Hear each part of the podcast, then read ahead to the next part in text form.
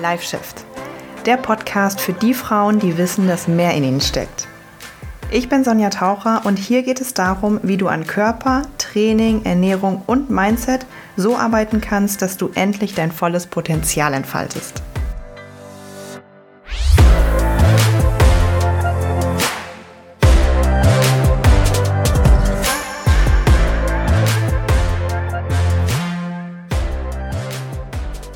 Hallo und herzlich willkommen zu einer neuen Podcast-Folge. Ja, ich bin Sonja, ich bin dein Podcast-Host und wir reden hier über äh, ja, Körper und Training und Ernährung und Mindset und so weiter. Und im Moment habe ich so richtig Bock auf Podcast. Ähm, ich irgendwie habe ich richtig Lust, über verschiedene Themen zu reden und ich hatte auch im Moment ziemlich viel Inspiration und ähm, ja, bin jetzt mal gespannt, wie jetzt die nächsten ein, zwei, drei Folgen so bei dir ankommen werden, wobei ich auch noch eine Interviewfolge habe, die nächste Woche rauskommen wird, am 22. Muss mal kurz in meinen Kalender gucken. Ja, genau, am 22.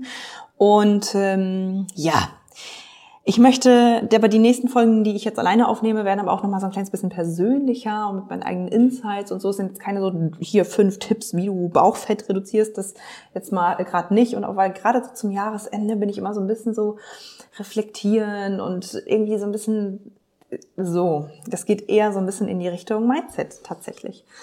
Und heute möchte ich mit dir über das Thema sprechen, Körperbild unter Fitnesstrainern oder beziehungsweise Körperbild in der Fitnessszene denn ich war ja lange da drin.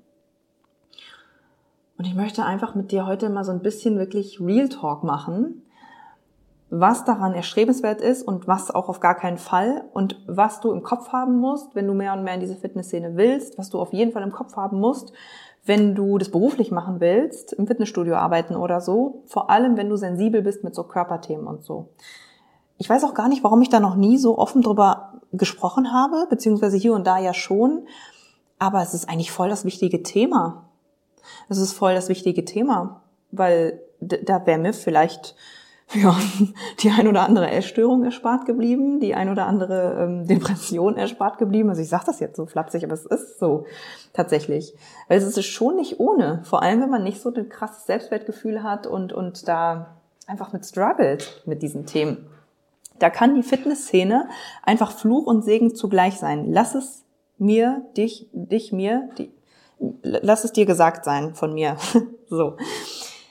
Erstmal möchte ich dir sagen, ähm, ich habe ja angefangen mit dem Krafttraining 2015, nachdem ich wiederkam aus meinem Auslandsaufenthalt und da so richtig zugenommen hatte. Und dann erstmal so als Hobby in so, einem, in so einer alten Kraftsportecke an der Uni so hobbymäßig. Dann habe ich auch ziemlich schnell gemerkt, das erfüllt mich voll und mein Studium, was ich damals gemacht habe, Gesundheitswissenschaften, war langweilig. Dann habe ich einfach mein Hobby zum Beruf gemacht, habe das dual angefangen zu studieren, war auch mega geil und dann war ich aber direkt 24/7 im Fitnessstudio. Ich habe neun Stunden gearbeitet und dann habe ich noch trainiert teilweise. Und das habe ich ja mal in meiner Podcast-Folge, die heißt, glaube ich, meine Krafttrainingsreise, habe ich das erzählt, teilweise zweimal am Tag manchmal vor der Arbeit Cardio, dann manchmal hinterher noch Krafttraining oder umgekehrt. Ich war teilweise zwölf Stunden in so einem Fitnessstudio. Oder zu der Zeit, ich habe dann erst in einem normalen Fitnessstudio gearbeitet, dann nach zwei Jahren habe ich gewechselt in einem EMS-Training, äh, Studio. Ähm, da habe ich teilweise vor der Schicht Cardio gemacht, dann bin ich danach noch ins McFit gegangen. Ich, mein ganzer Tag war wirklich nur Fitness. Nur Fitness. Und ich habe dafür wirklich gelebt. Und ich weiß, dass viele von euch ähm, und auch wenn ich auch so auf TikTok gucke und so, jetzt mittlerweile ist das ja so ein bisschen, ich spreche so wie wirklich wie so ein Boomer. Damals war das mit Social Media und ich, da war das ja gerade mal am, im, am Anfang, 2016, 2017, dass das so gestartet ist mit Social Media. Und jetzt mit TikTok ist es natürlich auch nochmal ein ganz anderer Vibe, so das zu leben und das noch zu dokumentieren und zu filmen. Das war damals nicht. Niemand hat sein Workout gefilmt. Ich habe das einfach so richtig, richtig gelebt und dann noch, ich weiß noch damals, ähm, bin ich dann noch nachts da um 21 Uhr, nachts, abends um 21 Uhr da in der Kälte zum McFit, ganz egal, ich wollte das unbedingt, dieser Lifestyle und Kollege dabei gehört und so, es war so, es war einfach richtig mein Leben. es war richtig mein Leben. Gleichzeitig, wenn man sich das jetzt mal so überlegt, darf man sich ja auch überlegen, ich habe es nicht nur einen Tag so gemacht, nicht nur eine Woche, sondern Jahre. Zwei, drei Jahre so, bis es dann halt so sehr krankhaft wurde und dann die Geschichte mit der Essstörung und Therapie und so begann, aber das lassen wir heute mal außen vor. Wenn das immer nur dein Leben ist, ne? Du acht, neun Stunden dich damit befasst, dann noch studieren gehst, ja auch noch. Also da war ich auch noch regelmäßig, das war eine Fernuni, beziehungsweise mit alle sechs Wochen ähm, Präsenzphasen. Also falls manche davon das interessiert, das habe ich ja auch irgendwo, mein Weg zum Coach oder irgendwie so heißt, glaube ich, die Folge. Mittlerweile schon so viele Folgen, dass ich gar nicht mehr weiß, wann ich wo was erzähle. Aber ähm, an der DHFPG, falls es jemanden interessiert, habe ich studiert. Das heißt, das kam ja auch noch hinzu. Äh, zu Hause dann Anatomie zu lernen und so weiter und so fort, zum eigenen Training zu gehen. Dann habe ich mir noch bei YouTube irgendwelche Vlogs reingezogen und so. Äh, Instagram habe ich 2016 angefangen. Es war, es gab nur das. Es gab wirklich nur das für mehrere Jahre in meinem ganzen Leben. Und natürlich formt das deine Identität. für manche klingt das jetzt vielleicht so, boah, voll geil. Vielleicht klingt das für manche wie, oh mein Gott, wie schrecklich. Für mich war es eher, jetzt rückblickend weiß ich das, wie ein Anker.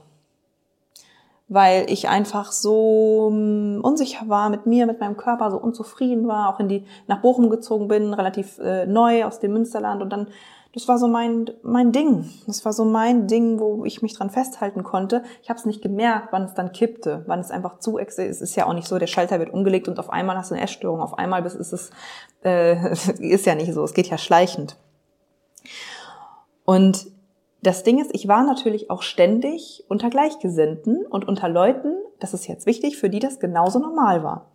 Für die das genauso normal war, nur zu trainieren, jeden Tag zu trainieren, noch Cardio zu machen, zweimal am Sport teilweise zu trainieren, ähm, ihr Essen abzuwiegen, zu tracken, Proteine, Proteine, Proteine.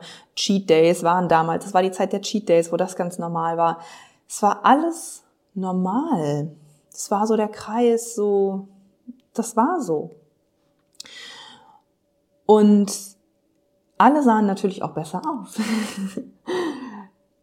du bist in so einer Bubble, wo du nicht mehr beurteilen kannst, was die Realität ist. Du bist in einer Bubble, wo nur trainierte Körper sind. Ähm, was nicht heißt, dass in einem Fitnessstudio nur Menschen aussehen, die alle richtig geil und wie Models aussehen, das nicht. Aber du vergleichst dich ja nur mit denen, die besser aussehen. Das heißt, du hast die ganze Zeit, wenn du in einem Fitnessstudio, bei mir war es zumindest so, arbeitest und dich aufhältst, zwölf Stunden am Tag, war es bei mir so, meine Erfahrung, ne, ist jetzt nicht, wie es jeder erleben muss, aber dass ich die ganze Zeit irgendwie nur die Leute gesehen habe, die ne, schon einen flacheren Bauch hatten, schon mehr Gewichte stemmen konnten oder so, das noch ernster genommen haben, noch länger dabei waren. Also immer so dieses, boah, noch krasser. Das kann noch krasser werden. Und auf der einen Seite, klar, hat mich das angespornt, sonst wäre ich ja auch mit meinem Körper nicht so krass geworden und so weit gekommen, wie ich gekommen bin. Auf der anderen Seite war das auch ganz schön ungesund. Ich ähm, und eine weitere Sache, die dir bewusst sein muss, wenn du so über diese Dinge nachdenkst, das zu tun oder die, mm, sind die Arbeitskollegen. Ich habe ja dann auch in einer, irgendwann in einer, in einer sage ich das jetzt oder nicht? Ja, wir sagen, wir machen es ein bisschen allgemeiner. Ähm, ich habe ja in verschiedenen Arten von Fitnessstudios gearbeitet. Ich habe in einem Premium-Fitnessstudio gearbeitet, so mit Sauna und so. Dann habe ich in einem EMS-Studio gearbeitet. Dann habe ich aber auch mal in einer Kette gearbeitet. So, das heißt, ich habe eigentlich alle unterschiedlichen Sachen so gesehen. Und gerade in, ich meine, es ist ja logisch, in Fitnessstudios, wo mehr Leute arbeiten, ähm, ist die Fluktuation größer, immer mal mehr Mitarbeiter kommen und gehen. Und Arbeitskollegen sind teilweise auch wirklich Bodybuilder. So. Das war auch zu meiner Zeit, wo ich auch wirklich ins Bodybuilding gekommen bin, weil es ist ja klar, dass mit den Menschen, mit denen du die am meisten Zeit verbringst, die färben auf dich ab. Das ist so. Und wenn du jetzt acht, neun Stunden deines Tages, wobei da war ich auch teilweise nur auf 30 Stunden, aber so, auch mit Training und so, sagen wir mal, wenn du die, den meisten Part von deinem Tag auf deiner Arbeit verbringst, dann sind das deine Arbeitskollegen, die um dich rum sind. Und wenn deine Arbeitskollegen ständig schlecht gelaunt sind, dann färbt das auf dich ab. Wenn deine Arbeitskollegen alle disziplinierte, disziplinierte Bodybuilder sind, dann färbt das auf dich ab. Wenn deine Arbeitskollegen alle faule Loser sind, dann färbt das auf dich ab. So. In meinem Fall waren es aber ganz viele disziplinierte Bodybuilder, für die das normal war, Anabolika zu nehmen, alle zwei Stunden zu essen, aggressiv zu werden und so. Und wenn du den ersten so erlebst, und auch nicht nur Arbeitskollegen, sondern auch ähm, Trainierende, ähm, wo es normal war, Spritzen auf dem Klo zu finden, auf dem Parkplatz zu finden und so. Die ersten ein, zwei Male, wenn man das so erlebt, ist das irgendwie ein bisschen absurd und man lacht so darüber, aber es wird immer normaler. Und du merkst einfach, dass Leute diesen Sport einfach, dass das mehr und mehr noch ihr Leben ist. Und ob du willst oder nicht, es färbt einfach auf dich ab. Und du hast immer dieses Gefühl von, ich mache das noch nicht krass genug, ich bin noch nicht krass genug, meine Schultern sind noch nicht krass genug, ich gebe mir noch nicht mehr Mühe. Wenn ich jetzt dieses Duplo esse, boah, dann ist aber, ne, er hier ist aber wieder sein Reis und Brokkoli.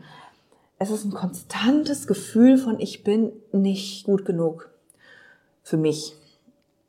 Für mich das äh, Ding ist, es, es, ist, es ist so verrückt, wenn ich da jetzt in, in irgendeinem anderen Job, du wirst einfach schief angeguckt, wenn du zu deinem Chef gehst und sagst, na ja, aber es ist jetzt schon wieder zweieinhalb Stunden um und packst deine Tupperdosen aus, die nach Hähnchen stinken und sagen, ich muss jetzt hier wieder essen. Aber in der Fitnessbranche ist das total einfach ganz normal und auch in Ordnung. Ja, dann nimm halt deine Mahlzeit, du bist halt Bodybuilder, okay.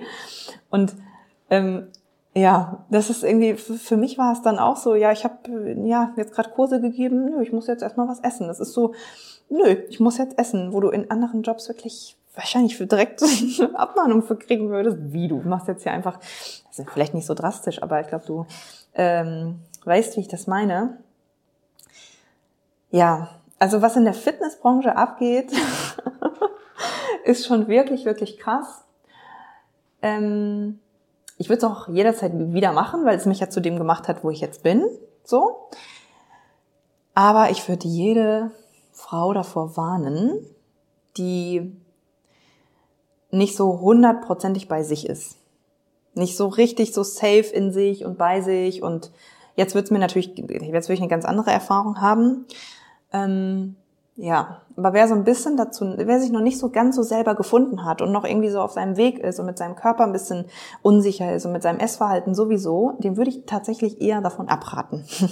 eher davon abraten, in ein Studio zu gehen, wo vielleicht man weiß, okay, da sind doch sowieso viele so Pumper am Start und ne, Krafttraining wird da sehr groß geschrieben und so, dann würde ich das lassen. So, würde ich das wirklich lassen. Weil die Leute, mit denen du am meisten Zeit ver verbringst, sind so ein Durchschnitt von dir. Ja. ja, das wollte ich dir auf jeden Fall heute mal ein kleines bisschen mitgeben und so ein paar Insights geben, wie es so damals war. Ich äh, weiß nicht, ob das spannend für dich war. Ich hoffe schon. Für alle, die dann mit dem, äh, mit dem Gedanken spielen.